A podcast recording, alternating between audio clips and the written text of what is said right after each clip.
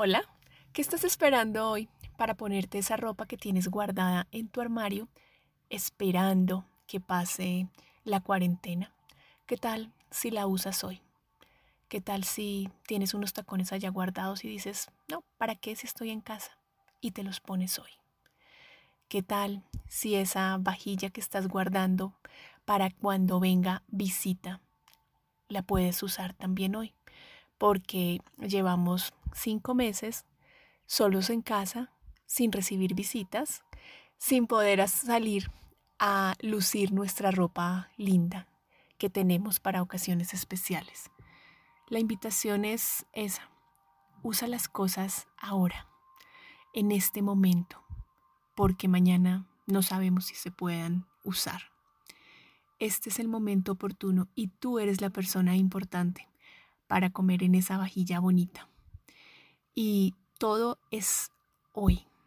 Hoy es el momento para que hagas esas cosas. Yo sé que esto no lo han dicho siempre, pero es así, es real. Lo viví con mi abuelo.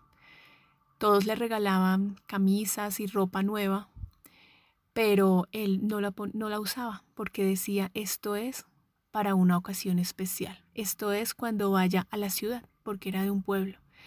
Cuando él murió, encontramos un montón de camisas, de ropa, de cosas bonitas sin usar. ¿Y ya para qué? Todos se repartieron esa ropa y él finalmente nunca la pudo usar.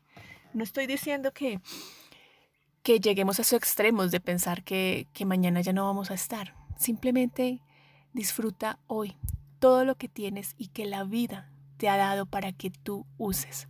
Si lo tienes, es porque lo necesitas.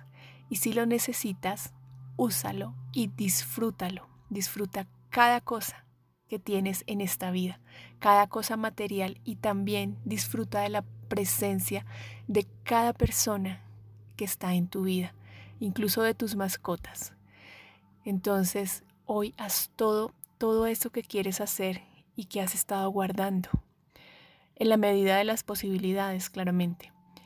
Si has esperado para estrenarte algo, estrénatelo hoy. Te miras al espejo y te admiras.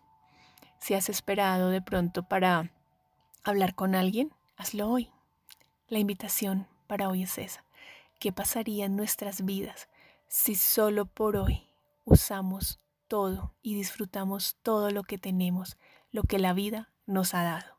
Un abrazo, Andrea González.